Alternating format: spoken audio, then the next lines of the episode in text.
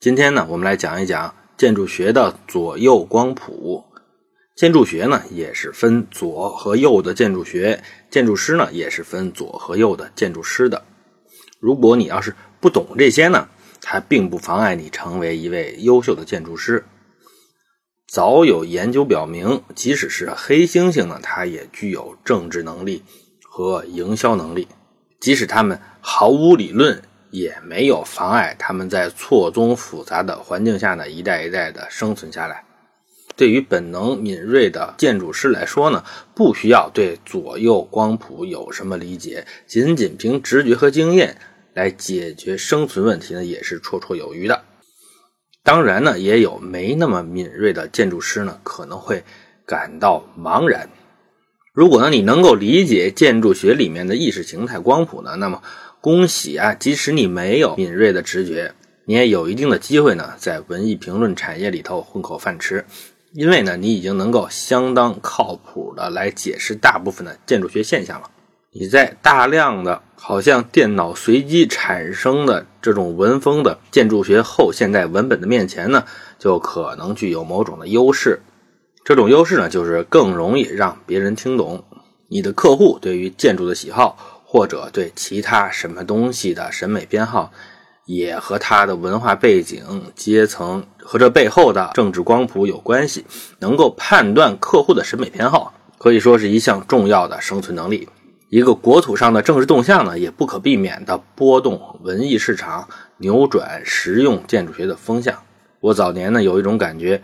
美国的建筑学的大学教育和他们主流的从业的建筑师的实践之间存在着相当大的反差，甚至是南辕北辙的。在建筑学院里呢，大家干一些非常浪漫的、不需要和现实有太大关系的东西。而且呢，如果你做的建筑有一点复古呢，那么非常不幸，异性在你面前呢都不可能兴奋的起来。而在现实当中呢，你会看到今天百分之九十九被盖出来的房子。仍然是传统的类型，这些类型呢存在了少说也有上百年，他们在今天无非使用的材料和设备的性能更好，更有技术含量而已。我有一次呢画了几个做配景的房子，没忍住呢在上面画了一些抽象的图案，当时呢就被我的美国老板批评说：“他说你能不能把房子画的更像房子，不要把房子画的像电路板一样。”我当时呢是相当不服的，我想，难道房子还有什么固定的长相吗？搞出标新立异的建筑，难道不就是建筑师的主要的工作吗？在今天呢，我已经有能力来理解这些表面上看起来是审美口味的差别，其实是在政治光谱上不同的位置。也就是说呢，美国的建筑学院一般来说是非常左的，而从业者那些真正干活的人呢？则很可能偏右，左右的政治光谱呢，起源于法国大革命。左右是对非常复杂的政治光谱的一种过度简化。政治光谱呢，是可以有无数个维度的，而左右把它们简化成一个维度，这是非常粗糙的，但是呢，已经相当够用了。嗯，我们这里呢，是从一个一般的角度上来理解左右。而不是用中国前三十年的那种非常刁钻的角度来谈的。从一般的角度来看呢，左是希望打破阶层间的差别，希望所有人呢都过一种很均质的、水平差不多的生活。最极端的形式呢，就是公社化的，大家呢最好都吃大食堂。如果吃的很好，那再好不过；如果吃的不怎么样呢，那至少也是道德的、高尚的。如果不太极端的，在经济方面，左派是支持社会福利的，认为政府应该干预经济，通过税收二次分配来帮助穷人。再进一步，再左一点呢，就会相信顶层设计，认为政府搞经济会比社会自发搞得更好。一般意义上的左派呢，不但能希望能够垂直的打通阶层，也希望能够横向打通国家之间的藩篱，实现某一种社会大同。与之相对的呢，右派是尊重传统的，不过呢，他不一定尊重的是中国几千年的专制统治，而是尊重私有制和经济自由的传统。他们认为等级和阶层的存在呢是很自然的。用今天的理论说，不均质是一种自发秩序。用孔子的话呢，就是“三人行，必有我师焉”。不可能所有的人都是一样的，几个人凑到一起呢，必然就能够分出领导者和跟随者。今天的右派呢，一般认为市场比行政干预更管用，他们也认为市场经济呢，它自己就带有社会救济功能，最终不见得让穷人吃亏。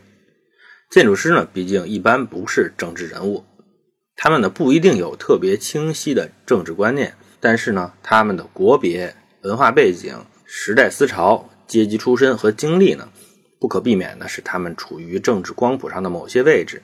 只不过呢，经常是隐性的，观点是不明确的、不稳定的，经常处于游走的状态。说到左派建筑师呢，我们会想起德国建筑师格罗皮乌斯，他应该算是一个代表人物了。他也是包豪斯设计学院的创始人。包豪斯学派有一个特点，就是要求取消装饰。建筑的装饰呢，是一种社会阶层的符号。如果你看，在一九九零年代，在河南的中等以上的农民的民居呢，往往是饰有瓷砖的一些喜鹊花卉的图案，极其的适于迎娶新娘。这是一种财富的象征，这是一种脱离了温饱的符号，说明他有钱来装饰房屋。而取消装饰呢，就是要取消建筑上的这种阶层的符号。这是一种阶级平等的意识，但是呢，你也不要认为所有要求取消装饰的建筑师他们都是左派。如果你认为左和右是特别矛盾的，那很有可能是一种误解。他们一般呢都同时埋藏在一个人的性格之中，是人性的不同侧面。即使是对于一个左派的建筑师，他有的时候也是左中带右的。追求简洁呢，并不意味着。他们没有分别心，因为简洁的建筑呢有更含蓄的审美要素，就需要更高的教养门槛所以，外观简洁的建筑呢，有的时候恰恰是奢侈品。外观简洁呢，反而会追求材料和做工的品质。像密斯凡德罗，他的建筑呢，不但不一定很便宜，反而很可能是非常贵的。所以，我们也不能把所有的现代主义建筑师都认定为左派。格罗皮乌斯左派建筑学还有哪些呢？我们看，它也是社会主义风格社区的先驱。一九二八年，格罗皮乌斯和海斯勒一起设计了 Dammerstock 社区。这个社区呢，由一些非常均质的板楼群组成，排成整齐的兵营状，把普通房屋建得像公租房一样，每家的位置朝向看起来都非常的相似。这里面就包含了要建立一个看起来。非常平等的社区的这样一种观念。OK，这种建筑学和中国古代的官方建筑学呢是截然相反的。比如在故宫里，你可以根据房屋的外观来区别房屋的用途和等级，还有使用者的身份。而左派的建筑学呢，要的呢就是取消城市中存在的这种等级感。和格罗皮乌斯一样有名的瑞士、法国双国籍的建筑师。科布西耶呢，在一八二五年推出了一个设计方案，在这个方案里呢，他设想把巴黎塞纳河右岸市中心的一大部分拆成一块平地，在这上面不密不疏盖了十八个长得一模一样的十字平面的超高层大楼。科布西耶所向往的城市呢，也是一种相当均质的结构，这是左派建筑家的一个特点。巴黎的右岸那么大的传统市区呢，他大笔一挥就要求拆掉。这就是左派建筑学的另一个特点，那就是反传统，敢于破坏传统。这一点呢，可以和毛泽东同志破四旧相提并论了。这种想法呢，听起来是有一点激进，但是呢，同样也是很有吸引力的，足以促进荷尔蒙的分泌，特别是对于特定阶层的年轻人来说。左派建筑学的粉丝呢，大量的是年轻人，还有一部分呢，就是一些落后国家的政府。落后国家嘛，他们想一举超过老牌的发达国家，所以呢，他们总是想着要弯道超车。他们据说呢，特别的不想走发达国家的老路，所以呢，他们特别容易受到这种全新的意识形态的吸引。比如巴西呢，按照尼迈耶的方案规划了巴西利亚；印度呢，按照科布西耶的方案规划了昌迪加尔、苏联、中国、北朝鲜等等呢，也很大程度的再把这些新型的规划来发扬光大，一直延续到后苏联时代的今天，仍然处在这种惯性之下。左派建筑学的另一个喜好呢是巨构 （megastructure），也就是一种特别大的建筑来代替一个城市的功能。在想象中呢，这样的建筑里面什么功能都有，而且效率特别高，是非常高水平的理性的产物。巨构特别能够满足人们搞顶层设计的欲望，而且它的外观非常的宏伟，能让人分泌特别多的多巴胺。而且呢，它的设计的门槛其实并不高，它的爱好者呢也特别多。我从小学生的时候就喜欢画类似这种东西。巨构的历史呢也是极为悠久的，它的祖师爷呢应该就是圣经里说的巴别塔，还有一些比如传说中的巴比伦的空中花园，或者是曹操的铜雀台这种古代帝王专用的多异性生活娱乐综合体。虚构在近代的重新复兴呢，也是和苏联有关的。在一九三一年，苏联搞了一个大项目，叫苏维埃宫。当时呢，吸引了全世界众多的左派建筑师的参与。中标方案呢，设计为一百层，楼顶高四百一十五米，塔尖高度四百九十五米。如果它按照计划建成的话呢，就是当时世界上无可争议的最高的建筑了。苏联政府呢，计划把所有的机构都放在这里，但是呢，随着苏德战争的爆发，项目停工了，后来也没有复工。在二战之后呢，这个地基的大坑呢，被改为游泳池，是当时世界上最大的露天游泳池。苏维埃宫没有实现，但是和它理念类似的项目在全世界范围内出现了若干，比如莫斯科的七姐妹大楼是七座巨大的摩天楼。每一座都可以顶七座，所以七座呢可以顶四十九座摩天大楼。受其影响的有北京的清华大学主楼，它采取了把五幢楼修得像一幢的这样一种设计理念。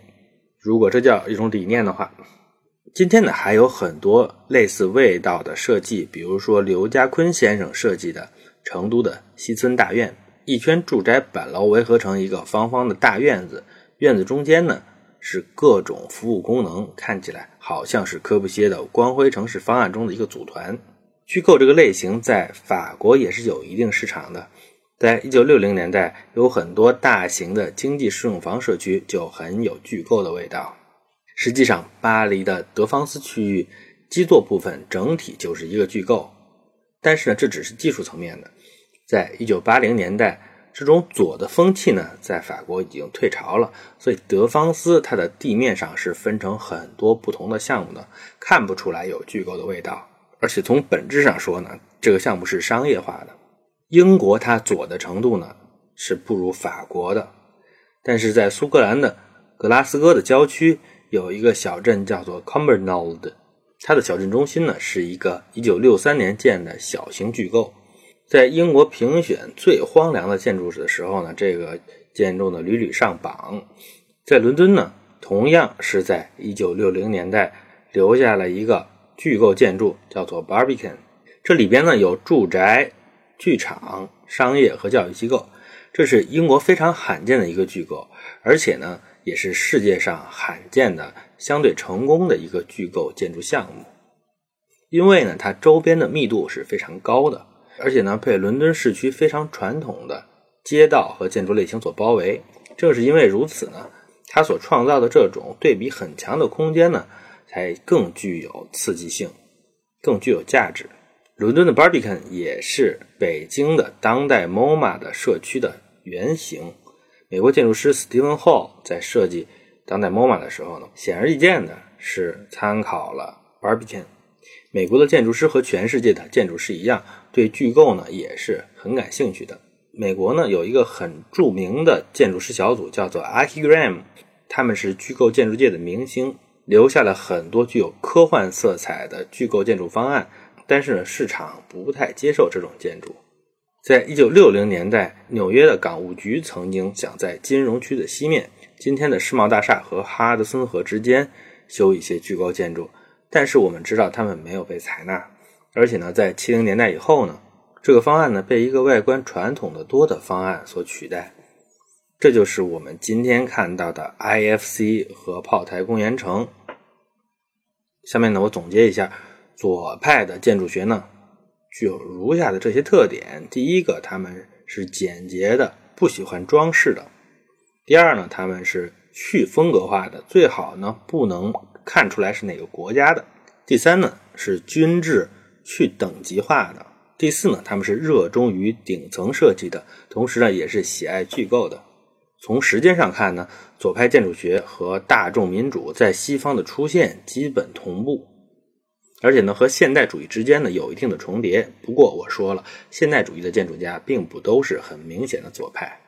在空间上呢，左派建筑学在苏联、印度、巴西、中国、中亚各国这些后起国家呢影响是非常深远的，在欧洲呢也很有市场。